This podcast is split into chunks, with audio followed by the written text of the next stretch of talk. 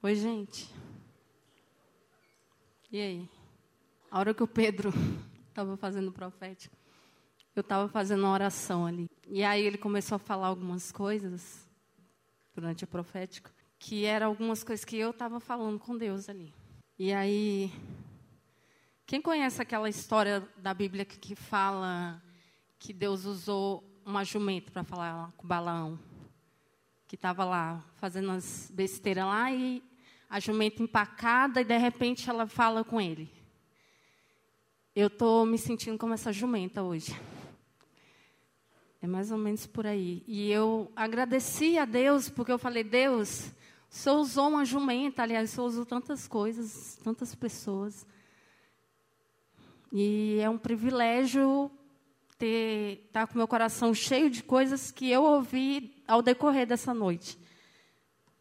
Tem um tempinho, quase um ano, eu acho, que eu não ministro aqui.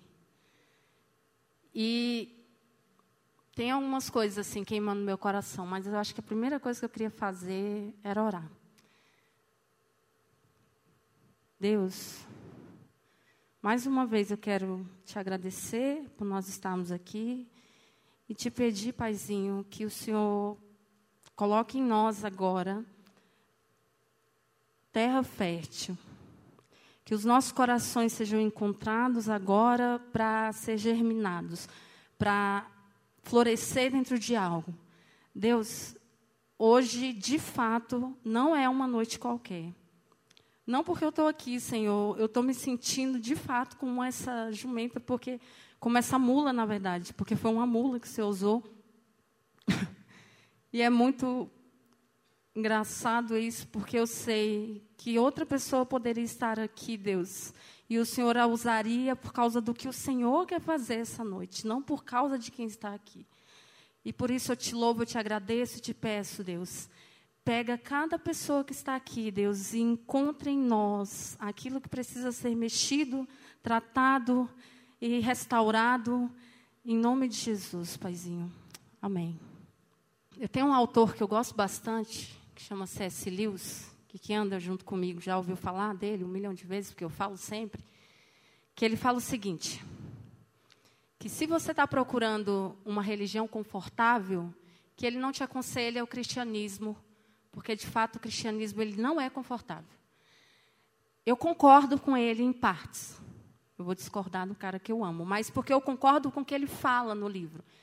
Mas quem chegou aqui hoje buscando de repente uma palavra, falando, Deus, fala comigo, sabe? Eu tô, tava, tava querendo uma alegria, sei lá, eu não sei o que, que você anda buscando.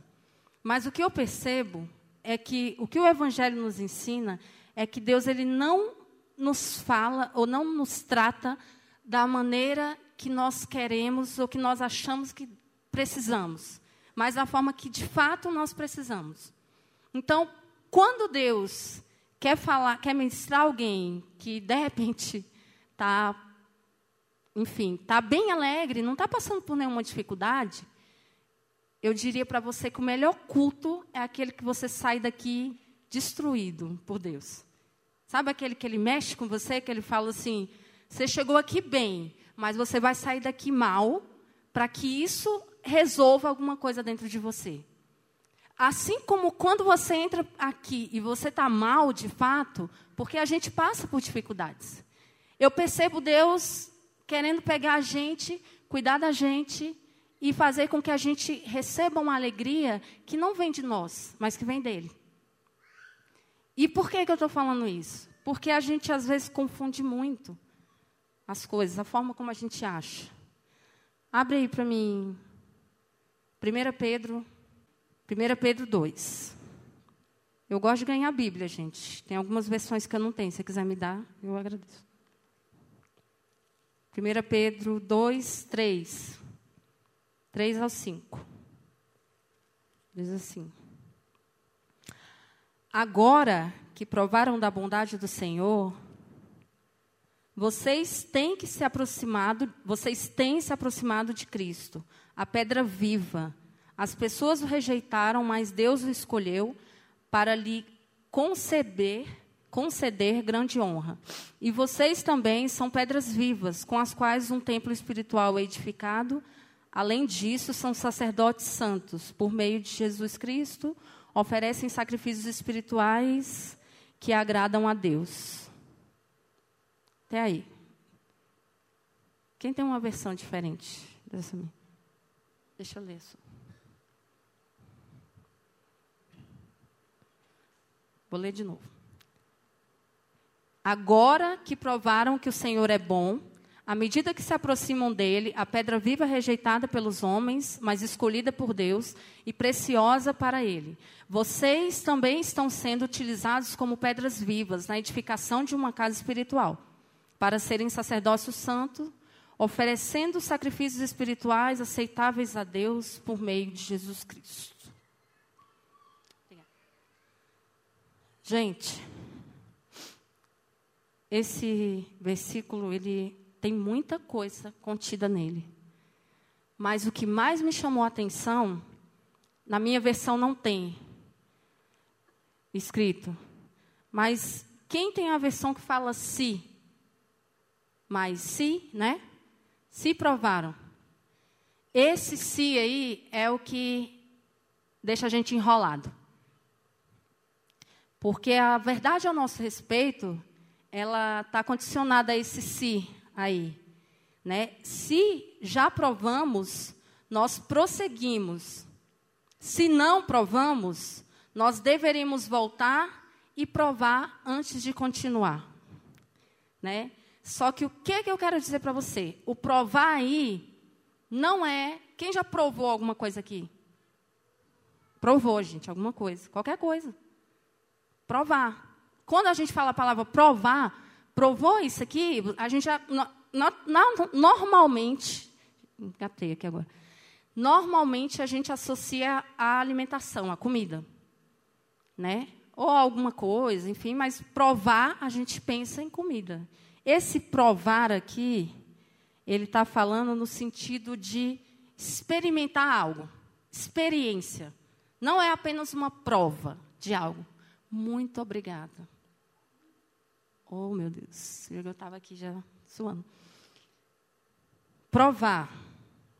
Então, é um sentido de experimentar algo. Não é um, um sentido de só ir lá e ver. Olha só. O cristianismo, ele não é uma experiência, né? Ele não é. Ele é, na verdade, uma experiência. Ele não é um experimento. Experimento, então é. É uma experiência. Só que esse provar é viver uma experiência, né? Para que algo se torne real em nós e eternamente nosso. Quem é casado aqui? Casado? A maioria eu sabia, gente, que eram poucos, né? A grande maioria não vai ser. Enfim, quem quer casar aqui? Pode ser daqui a muito tempo, gente. Não precisa ser semana que vem, nem quero, mas enfim. Vocês vão casar um dia, pelo menos a grande maioria, estatisticamente falando, né? Enfim. Alguns, sinto muito, mas, enfim, tô brincando. Gente. Ai, meu Deus. Mas assim, algo se torne real. Quando a pessoa vai casar, é, aqui no Brasil isso não acontece, mas nos Estados Unidos eles têm uma cultura de fazer um ensaio de casamento. Aqui, às vezes, faz um ensaio da entrada e tal, mas lá um, eles fazem um ensaio do casamento. Um, né, tem um ensaio para saber como é que vai rolar, então, a cerimônia, aquela coisa toda. E esse ensaio, imagina aí, você marca o seu casamento, você avisa todo mundo que vai casar, as pessoas estão esperando o seu casamento, e aí você vai lá, e aí você, no dia do casamento, você fala assim: não, eu estava só brincando, era só para ensaiar, só para dizer que eu ia casar. Não queria casar de verdade, não, era só um teste. Imagina isso, gente. Não vai rolar, né? Isso não acontece. E por que que a gente pensa que a vida cristã ela pode ser vivida de uma forma tipo assim, eu vou provar, eu vou só fazer um experimento quando na verdade a experiência é o que faz você permanecer. Eu queria que você fizesse uma avaliação. Eu prefiro que você saia depois por aquela saída ali, ou por aquela, ou por aquela, e esteja com um sentimento de eu preciso de mudança, do que você continuar igual, porque imagina só, aquela parábola que fala a respeito, não é a parábola, na verdade, que fala que quando Jesus ele volta, né, ele está contando a história, na verdade, e ele vai chegar até as pessoas e as pessoas vão falar para ele, Senhor, Senhor, e aí ele fala assim, apartai-vos de mim que eu não te conheço. E eu estou pegando leve aqui, porque lá na Bíblia fala que ele chama de maldito, né? Dá licença aqui que eu não te conheço. Alguém que você não conhece já falou contigo como se conhecesse? Eu já fui confundida com uma pessoa várias vezes já. A pessoa me para e me pergunta o nome. E foram duas pessoas que eu nunca vi na vida falaram o mesmo nome.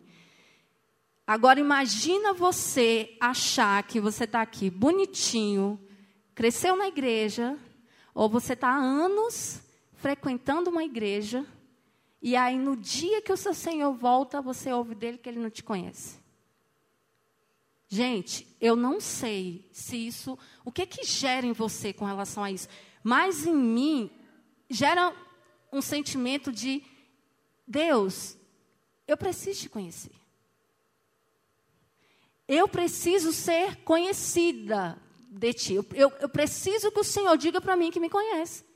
E o que, que é ruim de ouvir isso. E é por isso que, assim, eu, eu venho aqui para falar para você. Provar é mais do que simplesmente ter, ser alguém, gente. A grande maioria, pelo menos dos que eu conheço aqui, das meninas do meu discipulado, são meninas que cresceram dentro da igreja, que foram criadas pelos pais, que o pai ensinou, que a mãe ensinou. Agora, imagina só. A distinção entre você ser conhecido ou não ser conhecido é se de fato você experimentou.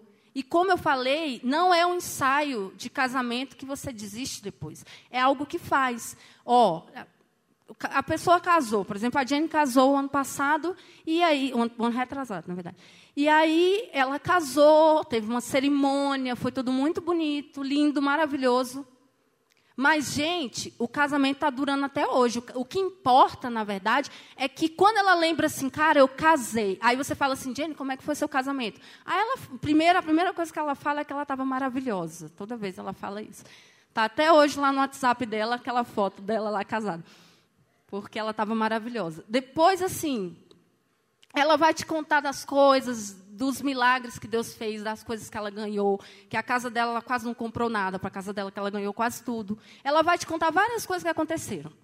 Aí você imagina que, ela, que aconteceu tudo isso com ela, e aí depois você vem falar, e aí, Jenny, como é que está o casamento? Ah, não, acabou. Não. Eu só estou tentando trazer para você, e na verdade eu estou usando o exemplo do casamento, gente, porque o que a gente precisa ter com Deus é como se fosse um casamento, é uma aliança. A única coisa que dá para comparar o que você precisa ter com Deus é, uma, é com casamento, é uma aliança. Só que não é uma aliança de mão única. Ah, Deus foi lá, Deus. Gente, quem é Deus para você? Deus é aquele cara massa que morreu por mim, que deu a vida. Na ceia você senta aqui. Tipo assim, às vezes você passa um mês inteiro sem vir para a igreja, mas no culto de ceia, meu amigo, você não falta não. Porque o culto de ceia é pecado se tu não vir, tu vai ser fulminado. Pelo menos na cabeça de algumas pessoas parece. A ceia é uma ordenança. Ok, é maravilhoso você estar aqui e a gente celebrar. Mas e se a ceia fosse todo domingo, como em algumas igrejas? Porque na nossa igreja é uma vez por mês. Ok? E se fosse todo mês? E se o pastor falasse, a partir de hoje a gente faz ceia toda semana? Porque o que você precisa entender é que uma aliança ela não está condicionada a um evento, a uma coisa. Uma aliança é uma aliança e pronto, e acabou. Não tem porquê. É, tem um escritor que eu gosto muito, que é o A.W. Tozer, ele fala que, a, que essa experiência ele chama de experienciar. É assim, é uma experiência que você experimenta. É algo que não é um friozinho. Gente, o ambiente que foi gerado aqui durante o louvor, o profético do Pedro, tava, eu realmente preferia que o DK não tivesse estragado. Estou brincando, que tivesse interrompido. Estou brincando, amigo. Estou brincando. Eu preferia. Enfim, a gente sempre quer. Eu não sei você, mas eu acho bom ficar aqui, ó, chapando até sabe Deus que hora. Cara, mas isso. E aí depois? Se eu pedisse para você fazer, falar para você aqui, você tem que vir aqui na frente agora e contar. Você tem cinco minutos para você contar a sua história dentro do, do, do cristianismo, a sua conversão, e você explicar para as pessoas por que, que você crê em Jesus. Tipo assim, qual o seu motivo de fé? O que, que faz você crer em Jesus? Porque já é estatística, infelizmente a gente já é estatística, que daqui a pouco a gente vai ser mais, vai ser maioria, há 10, 15 anos atrás, quando eu já tinha me convertido, a gente não era maioria. Os cristãos evangélicos não eram maioria. Agora a gente está caminhando para ser maioria. Só que, olha só, para nossa vergonha, como a gente vai entrar no próximo censo no Brasil. Próximo censo que sair, a gente vai entrar na, na classificação de evangélicos, praticantes e evangélicos não praticantes. Eu só tinha ouvido falar isso na minha vida com relação ao catolicismo, porque as pessoas eram ensinadas. E eu não estou falando de evangélico, enfim, eu estou falando de quem nasceu de novo. Nasceu ou não nasceu? Essa prova nada mais é do que Jesus falando o seguinte: eu não ensaiei morrer numa cruz. Eu não fiz de conta, eu vim à terra e aí na hora de morrer, eu falei, pai, não precisa mais não. Não, ele veio e ele continuou. E aí, esse tem o mesmo sentido. Então, imagina como é para Deus experimentar, ou seja, provar a nós com um fato e moer o próprio filho e deixar que o próprio filho seja morto por nós. E a, nessa sociedade nossa hoje, moderna, cara, é muito benefício. Assim, são benefícios que não tem nem como comparar com uma pessoa que viveu há 100 anos atrás, 500 anos atrás, o que a gente tem acesso hoje. Mas, ao mesmo tempo, a gente usa o benefício que seria em nosso favor, a gente usa todo esse benefício, na maior parte das vezes, contra nós. A gente deixa que as coisas interfiram em quem de fato nós vamos nos tornar. Por quê? Porque é tudo muito fácil. Então, assim, o que ninguém conseguia ver e tinha vergonha de ir numa banca de jornal para comprar pornografia, você acessa no seu celular e ninguém vê. No seu celular. Ninguém vê, né? Aquela página oculta lá, que meu filho de 12 anos sabe que tem aquela página lá, porque ensinaram na escola, eu nem queria que ele soubesse. Que é a página que não deixa rastro, né? Gente, é muito benefício. Mas a gente usa quase todo o benefício que a gente tem contra a gente. Eu falei uma vez que eu ministrei aqui, acho que foi só, foi para o alta só para os meninos que a gente, quando é pequeno, normalmente um medo que a gente sempre tem, em algum momento da vida pequeno, assim, a gente teve medo do escuro, né? Só que quando a gente cresce, começa a crescer um pouco mais, o medo do escuro vai indo embora, e aí a gente adquire o medo da luz, que é o medo de se expor, das pessoas nos verem, das pessoas de fato saberem quem a gente é. Então, é só no escuro que a gente quer ficar. Então, assim, presente versus o presenteador. Não tem como você desassociar quem Deus é daquilo que ele faz. Às vezes a gente olha para Deus apenas como aquilo que ele faz. Quem acha aqui que Deus é amor? Pode ser uma pegadinha, gente. Levanta a mão se você acha ou não. Fica à vontade. Você acha que Deus é amor? Pois eu queria agora falar para você. Deus não é amor. Deus, gente, ele não é amor. Amor é um atributo de Deus. É algo que Deus tem. Mas ele não é o amor, é um atributo dele. Porque imagine se Deus fosse só amor. Deus é amor. Gente, fala sério. Né? Não daria certo.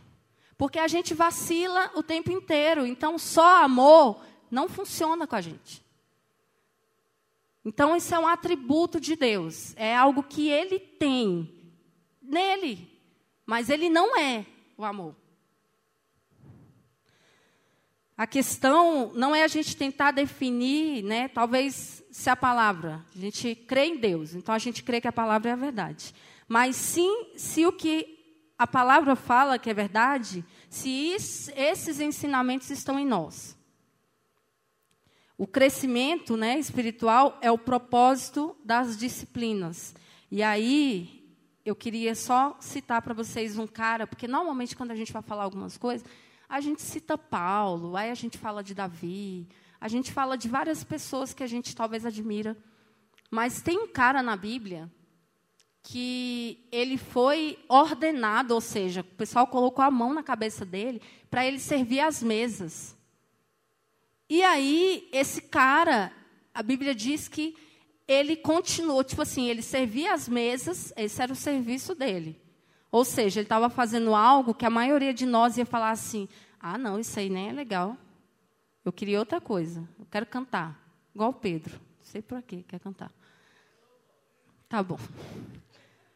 Mas ele estava lá servindo a mesa e a, a Bíblia diz que ele continuava pregando e falando, tanto que ele começou a incomodar. Imagina aí, gente, a gente acha hoje que só quem incomoda o inferno é o pregador da moda, é a pessoa que parece que é o supra-sumo da santidade. A gente pensa isso. Você pode dizer que não, mas você pensa assim. Sabe por que, que a gente pensa assim? Porque a gente mostra que pensa assim. A gente pode até falar que não pensa, mas a gente age diferente. Então, assim, Estevão, que é esse cara, que a história dele está lá em Atos, a partir do versículo 5, vai dizer da eleição dele, que ele foi, imporam as mãos sobre ele, aí depois vai mostrando tudo que ele fez. Gente, a morte de Estevão, porque ele foi levado para fora da cidade, e ele foi apedrejado, ele, ele contou uma história. Depois você lê lá, por favor, leia, gente. Está lá desde o versículo 8 do capítulo 6 até 7, o versículo 60 ele fala um monte de coisa. Ele começa lá em Abraão, fala de Abraão, fala dos patriarcas, vai falando das coisas que Deus fez, o que Deus fez, o que Deus fez. E eu estava lendo sobre ele, eu tava, tinha lembrado, e aí eu pensei assim, cara, será que a maioria de nós aprendeu de fato a viver a vida cristã? Ou só foi ensinado a estar na igreja porque o pai ia, ou porque agora é legal ser cristão? Quando eu me converti, as pessoas ainda tinham muito preconceito com relação a cristãos e, tipo assim, andar com a Bíblia e algumas coisas que rolavam era, meu Deus do céu. Hoje em dia, entendeu? É muito legal estar tá aqui. A maioria de vocês vai achar o máximo. Por quê? Enfim, não sei qual o seu motivo, mas eu queria levar você a refletir, a reflexão, que é o que você precisa pensar, Imagina você aí agora no lugar de Estevão. Será que você, de fato, agiria como Estevão? Gente, você lê a história e você vai vendo até o final. Ele age como Cristo no fim da vida, quando ele está sendo apedrejado. Ele olha para o céu, a Bíblia fala que o rosto dele brilhava, que as pessoas viam o rosto dele como se, fosse, como se ele fosse um anjo. E ele olha para o céu e ele fala as palavras que Jesus falou antes de morrer que é para que Deus não impute, ou seja, que Deus não coloque sobre aquelas pessoas aquele pecado de matar ele. Gente, se fosse nos dias de hoje, você ia falar uma pessoa que é a pessoa que só serve a mesa, que é uma pessoa que você fala assim, não está nem em evidência, ninguém nem está vendo. Será que essa pessoa é aquela pessoa que morreria apedrejada, falando as palavras de Cristo no final ali? Entende onde eu quero chegar? É mais ou menos assim, a gente avaliar até onde, de fato, o meu evangelho é de verdade. Como eu falei para vocês naquela passagem que fala sobre Jesus falar que não conhece, Eu prefiro hoje dar um start e começar do que continuar no erro. Quem gosta de ser enganado aqui? A pessoa te enganou, aí você gosta. Enfim, tem gente que posta lá que faz papel de trouxa, essas coisas, mas quem gosta mesmo, assim, você fala assim, cara, tudo que eu queria era ser enganado. Deixa. Tô afim de, de cair num golpe. Esses dias rolou nos grupos lá aquele. É, uns golpes que estavam rolando, que eu não vou nem falar, porque essas coisas não pode falar. Uns golpes aí. E aí eu fico imaginando assim, gente, tem golpe que parece que a pessoa quis cair. Ela pensou assim, ó um golpe ali, vou lá. Não é possível. Mas assim, enfim, pode ser que não. É a minha opinião. Mas de verdade, ninguém gosta de ser enganado. Então, por que que você não gosta de ser enganado por ninguém, mas às vezes você mesmo se engana? Porque, olha só, ninguém, você engana todo mundo, gente. Eu falei isso para o Pedro uma vez, a gente estava conversando. A gente mora numa república, no mesmo lote, né? Mas todo mundo aqui da igreja, uma galera. E aí eu estava conversando com o Pedro, falando assim, Pedro, quando eu, eu já tinha relacionamento com o Pedro, de amizade, a gente já andava junto e tal, antes de eu morar nesse lugar. Depois que eu fui para lá, eu falei para ele assim, cara, morando aqui, já, a gente já tinha um relacionamento. Você falava já algumas coisas para mim, eu para você, a gente já era amigo. Mas aqui não tem como ficar fingindo muito tempo, não, porque a máscara cai. A gente está andando junto, daqui a pouco você vê uma coisa, né? Você sabe que o DK quer dormir o tempo todo, a gente sabe dessas coisas, a gente fica sabendo. A gente ouve o Pedro cantando diante do trono, que é horrível. Vocês não sabem o que é passar por tribulação, não. Eu sei. É. É a Ana Paula e o Pedro cantando lá em casa, lá no lote. Meu Deus, só a Sheila que salva, gente, porque a Sheila também mora lá e a Sheila canta aí o céu na terra. Bem, mas assim, você anda junto. você anda junto com a pessoa e você se relaciona, a máscara cai. Você descobre coisas. Não é tudo perfeito, não, gente. Você não concorda o tempo todo, você não está o tempo todo. E isso é bom. Então, por que que às vezes a gente tenta mentir para a gente mesmo? A gente acha que está tudo bem, mas a gente sabe que não está tudo bem. A gente sabe que, assim, você nunca foi. E agora foi uma das coisas que eu mais andei meditando nesses últimos dias sobre essa palavra. Talvez o seu pai te trouxe para a igreja, ou você veio com um amigo, ou você veio com alguém desde pequeno, desde muito novo, você optou por isso, mas você nunca foi de fato ensinado a se apaixonar por Jesus lendo a Bíblia. Sabe, ler, ler a Bíblia de fato. Pegar a Bíblia e falar assim, cara, tudo que Deus pensa, que Ele quis deixar registrado, está aqui.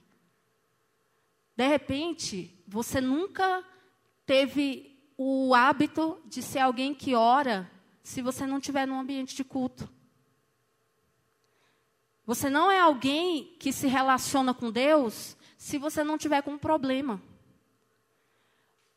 Ou você, sabe, é alguém que você, a sua necessidade te aproxima de Deus. Na mesma medida que a solução da dificuldade do problema te afasta. Por quê? Porque está resolvido. Até o próximo problema.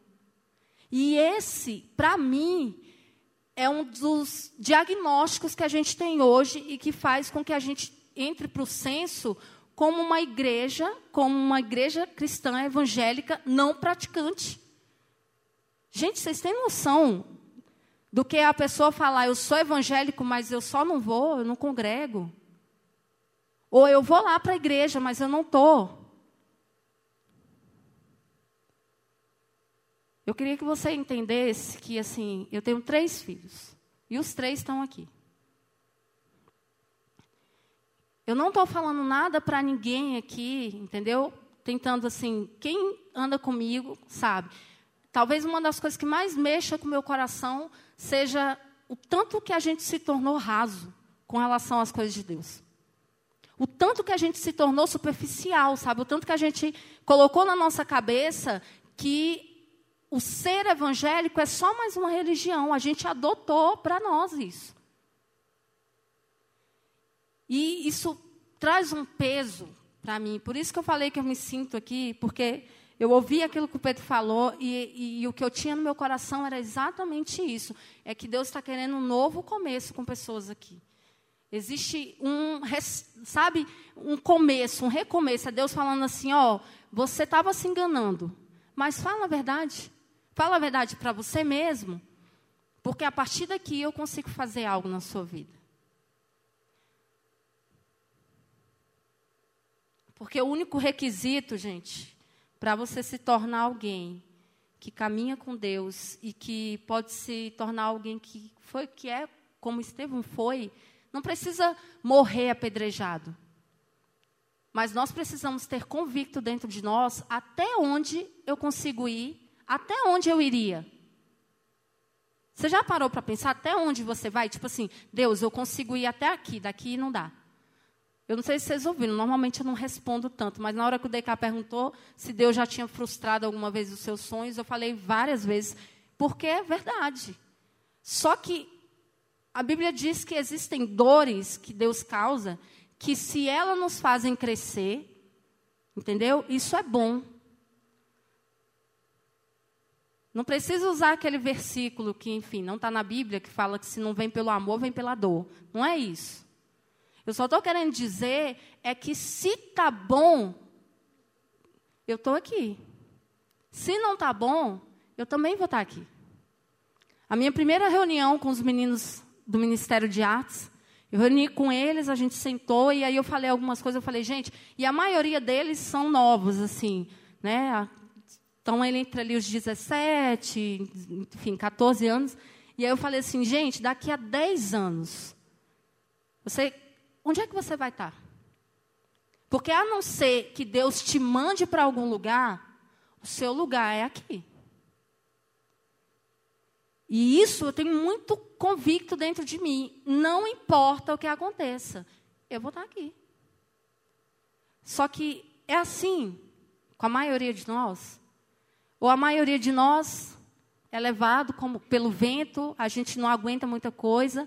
Isso tem que mexer com a gente. Gente, a gente tem que questionar o cristianismo que de fato não parece cristianismo, que a gente parece mais agente secreto do que qualquer outra coisa. Me espanta um pouco quando as pessoas falam assim: "Ah, eu estava na escola, não sei o que, aí descobri, fulano falou assim para mim que nem sabia que eu era da igreja". Porque das duas uma, né? Assim, lidando muito com adolescente, ou ele é um agente secreto que ninguém sabe, que ele, é, que ele é cristão, ele não demonstra, sabe, ser igual a Jesus, ou ele é aquela pessoa que fala para todo mundo que ele é cristão, vou para a igreja, até chama, mas ele mais queima o filme do que qualquer outra coisa. Que também não está ajudando a gente, né? Não ajuda muito. Ir à igreja, fazer devocional, jejuar, compartilhar sua fé, ser um voluntário, que a gente precisa de voluntários inclusive, liderar, adorar, cantar, tocar, seja lá o que você faça, nada disso de fato não se trata de disciplina espiritual apenas para você demonstrar que você é um cristão. Porque a Bíblia fala que quando Jesus, quando essas pessoas vão até Jesus para falar assim, em teu nome eu expulsei demônio. Eu orei, eu falei novas línguas. Gente, isso aqui ele está falando, sabe de quê? É de crente, que você olhava aqui em cima do altar e falava, uau. Eu falo isso muito com o Pedro. Aliás, a maioria das coisas que eu falo aqui, a gente conversa muito, gente. Eu e o Pedro, a gente divaga bastante. E aí eu falo para ele, eu falo assim, não, não, me, não me comove, assim, ninguém. Nem quem parece assim que fez um negócio uau, nem quem você fala assim, ah, a pessoa estava nervosa, enfim, falou besteira e né, não deu, não conseguiu desenvolver naquilo que ela estava fazendo. Sabe por quê? Porque no final das contas, aquilo que de fato nós somos parece para Deus. Então, quem não está muito bem ainda, não consegue articular, falando a título aqui de falar, de ter oportunidade de falar no altar e tal, se essa pessoa está com o coração dela em Deus, ela vai ser aperfeiçoada. Mas da mesma forma, se ela é a pessoa que faz tudo, que quebra tudo, mas o coração dela de alguma forma está, gente, não adianta ser aprovado por todo mundo, todo mundo achar você o máximo e você não ter aprovação de quem você realmente precisa. Consagração é render-se completamente, entregar tudo o que você tem, aquilo, né, aquele que é tudo em todos. Somente Deus trabalha pelo lado de dentro. Não, não existe ninguém que vai trabalhar internamente você como só Deus pode trabalhar. E talvez o primeiro passo que nós precisamos é a gente reconhecer que de repente eu sou, eu falo isso para os meus filhos, eu estou falando para vocês aqui o que eles ouvem lá em casa. Ninguém é crente, é cristão, porque é filho de cristão. Ninguém é um cristão porque vem à igreja. O nosso evangelho, ele, de verdade, eu acho que a gente já queimou o filme bastante. Se você não dá conta de renunciar. Eu vou falar da pornografia porque eu acho que, cara, talvez seja uma das coisas que mais tem aprisionado hoje pessoas dentro da igreja. É você ficar preso em algo ilusório. É você buscar refúgio em algo que dura segundos. Isso demonstra que a gente não tem temor, porque Deus está lá o tempo todo. Mas a gente age como se Ele não tivesse. Porque dificilmente você faria ou veria qualquer coisa com a sua mãe do lado. A gente não faria isso. Só que quando a gente está só, ou a gente acha que está só, na verdade, a gente começa a criar uma ilusão de que a gente está protegido ali, ninguém está vendo nada. Só que se você conseguisse, conseguisse ter seus olhos abertos, gente, talvez você conseguisse ver, entendeu?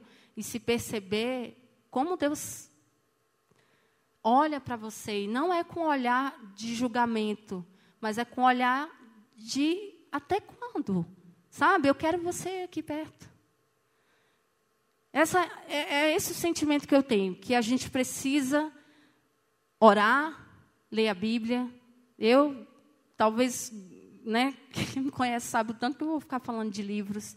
Não só porque eu trabalho na livraria, mas porque eu amo, eu, eu amo conhecer, eu amo crescer.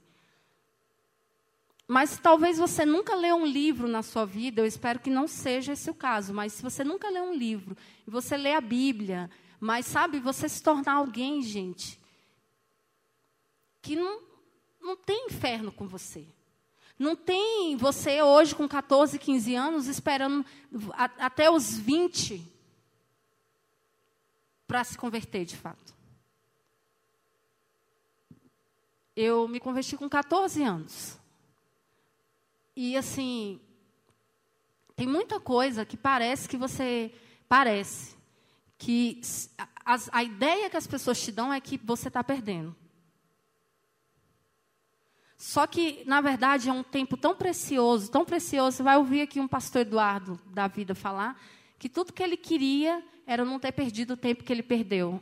Ter deixado a mãe dele orando 11 anos pela vida dele, até que ele se tornasse. Aí você pensa assim: ah, mas hoje ele é um pastor. Sim, gente. Só que, por causa das marcas desses 11 anos, ele teve que enfrentar um monte de coisa que ele não teria passado se ele fosse alguém que tivesse se rendido mais cedo.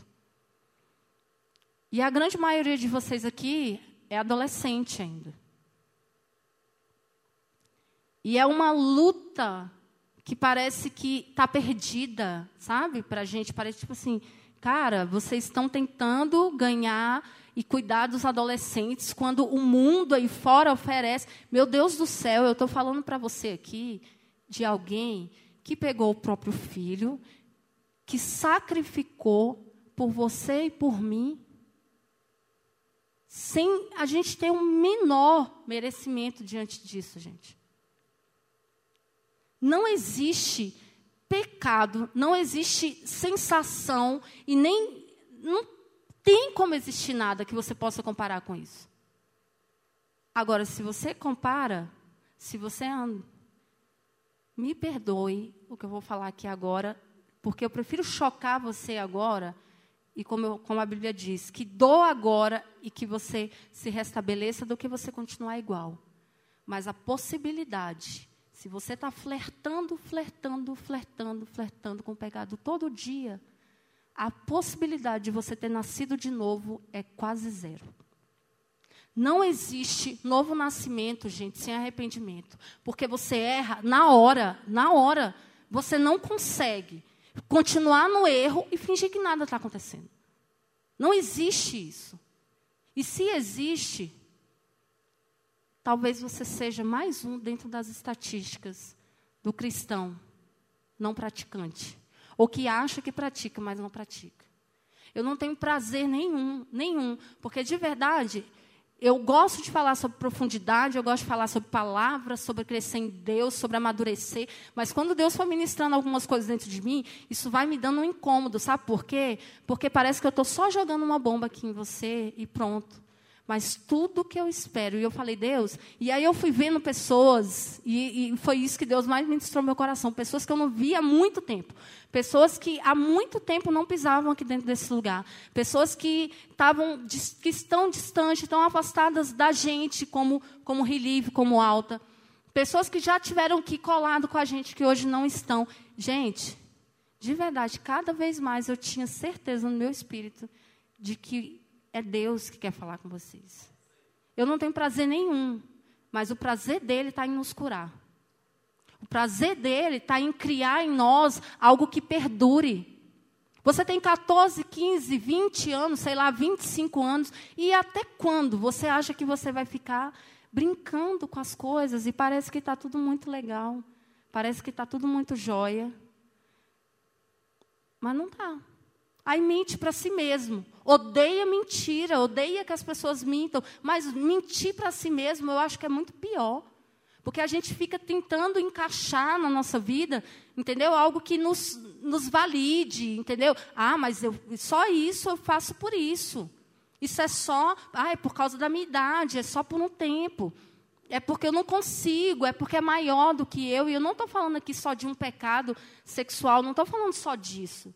Sabe, eu estou falando de tudo, gente. Estou falando de você não, não conseguir liberar perdão e achar que está de boa. Pronto, apaguei da minha vida, eu tirei a pessoa. Imagina só, lá no Antigo Testamento, às vezes, quando a pessoa era ofendida por alguém, ela tinha o direito de revidar e apedrejar aquela pessoa. Tu queria ter nascido naquela época, né? Para apedrejar a pessoa que de repente você não gosta. Mas olha só o que, é que Jesus fala. Ele fala que o seu irmão, aquele que você amaldiçoa, tipo assim, é como se você matasse essa pessoa. É como se você tivesse matado essa pessoa. Fica de pé aí, por favor. Se você puder fechar os seus olhos. Você tem, você tem poder de escolha. Você fecha os olhos se você quiser. Você fica à vontade para você se mover.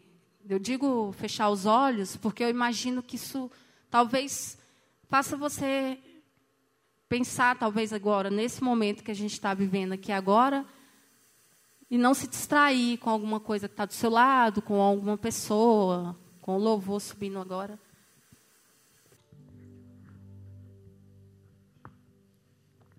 Sabe o que é mais interessante? Eu não, eu não li para vocês aqui. As... Eu ia ler, só que é muito extensa a história de Estevão mesmo. Aquilo que aconteceu com ele, a história que ele vai contando desde o início, lá quando ele começa a ser apedrejado e sofrer. E lá no final fala que aos pés de quem estava ali perto, vendo ele ser apedrejado e morto, e morto, foi Saulo, que depois se tornou o apóstolo Paulo. E a gente, às vezes, eu já ouvi várias vezes as pessoas falando assim: olha quem estava lá no momento em que Estevão foi apedrejado, né, para falar a respeito de Paulo e, e dizer do fato dele ter sido alguém tão ruim que consentiu na morte de tantas pessoas, mas que se tornou o apóstolo que escreveu a maior parte do Novo Testamento. Mas o que eu acho mais interessante nessa história é a própria história de Estevão, um cara que servia a mesa. Comum, ou seja, um cara normal, gente, como eu e você, que podia ter sido chamado para fazer alguma coisa aqui, que já ajudou a colocar o lanche ali do lounge, que já fez alguma coisa, ou que de repente não colaborou com nada aqui, mas só entrou e a gente se, se sente comum, na verdade. E eu percebo que, na verdade, é isso que é desse tipo de gente que Deus gosta também. Porque Paulo ele foi extraordinário. Mas Estevão, cara, ele morreu apedrejado. Quando fala sobre a eleição dele, a Bíblia coloca ele como o cara que, tipo assim, dá o nome de uns seis, umas seis pessoas que foram escolhidas para servir as mesas para que os apóstolos pudessem estudar e orar, porque eles tinham que pregar para as pessoas. Então, é, é uma ordem, né? era um, um controle ali, um, uma organização. E, na verdade, eram seis, uns cinco ou seis que são escolhidos junto com Estevão, mas Estevão é o único que está escrito no início, falando que ele era alguém justo, que ele era íntegro e que ele era alguém cheio do Espírito Santo. Feche os seus olhos, por favor.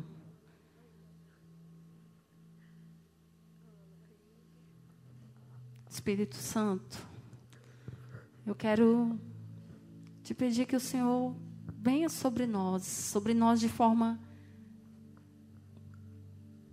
de forma real, não o que o fato de o Senhor estar dentro de nós, Deus, seja evidenciado hoje com algo externo, com algo real daquilo que o Senhor quer fazer conosco.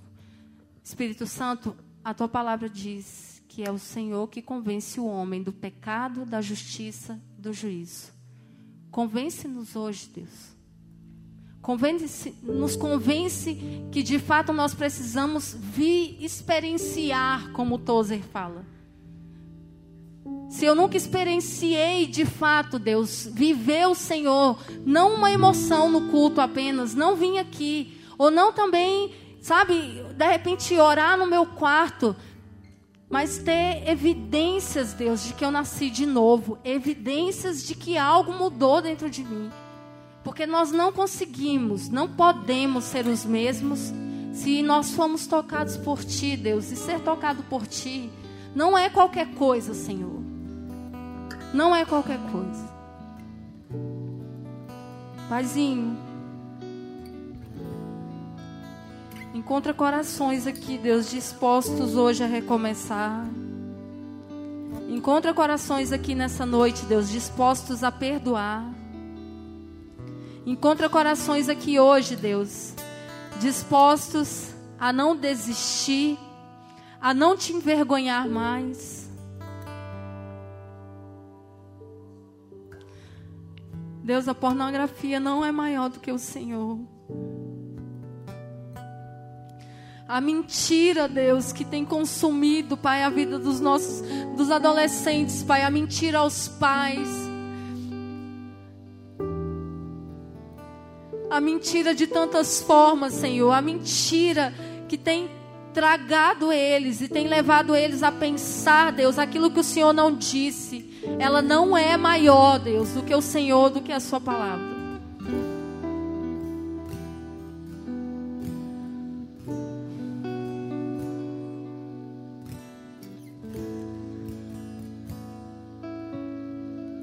Um dia o Senhor encontrou homem chamado Nicodemos e o Senhor falou para ele sobre novo nascimento, sobre nascer de novo. Pai, se a gente não consegue lembrar de fato do dia que a gente foi encontrado por ti, Nos lembra hoje, Deus, do dia que o Senhor nos tocou pela primeira vez e que nós fomos de fato transformados. E se existem pessoas aqui que não nasceram de novo, Deus, eu peço que o Senhor traga sobre nós o teu Espírito, que o teu Espírito Santo, Deus, ministre a nós novo nascimento, novo nascimento, que haja, que haja mudança, Deus, mudança de fato, mudança de rota, mudança de quem estava caminhando para a morte e vai começar a caminhar para a vida.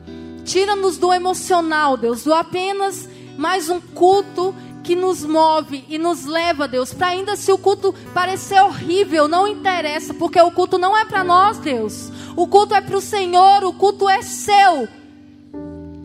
Que nós venhamos cultuar, Deus, ao Senhor, com o culto parecendo ser bom para nós ou não, porque essa não é a nossa motivação. Muda-nos, Deus, de dentro para fora.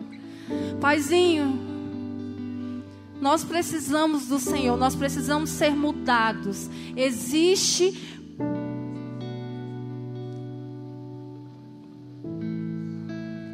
Existe um ambiente hoje aqui para que haja mudança real, mudança de fato. Mas mudança só acontece para quem fala chega. Para quem olha para a situação e fala chega de mentir para mim, porque é muito fácil mentir para os outros. Mas mentir para si mesmo dói. Mentir para si mesmo faz você todo dia acordar junto com a sua mentira. Faz você todo dia olhar para a sua mentira e falar: Eu estou mentindo para mim. Eu finjo que eu estou andando, que eu estou caminhando. Talvez você é alguém que de fato nunca nem teve contato com aquilo que se chama novo nascimento. Para você só é comum esse ambiente aqui de culto. Deus, Deus converte corações aqui nessa noite. Não existe avivamento com iniquidade. Nós buscamos um avivamento, mas o avivamento ele vem quando há mudança, quando há arrependimento, Deus gera em nós esse arrependimento capaz de trazer um avivamento, mas não porque nós queremos um avivamento apenas, mas porque o avivamento, ele faz com que mais pessoas sejam tocadas. Se nós não nos importamos, Deus, com o nosso amigo da escola, com aquele amigo de faculdade que muitas vezes está ali do meu lado, Deus, se eu não me comovo, Deus, eu até sinto um pouquinho de dó de alguém que está que se matou, de um amigo que fez uma coisa errada que se cortou. Deus, coloque em nós, Deus, amor, Pai. Muda-nos, por favor, Senhor, por favor. Oh, Deus. Deus. Não existe nada do que nós possamos dizer, Deus, que possa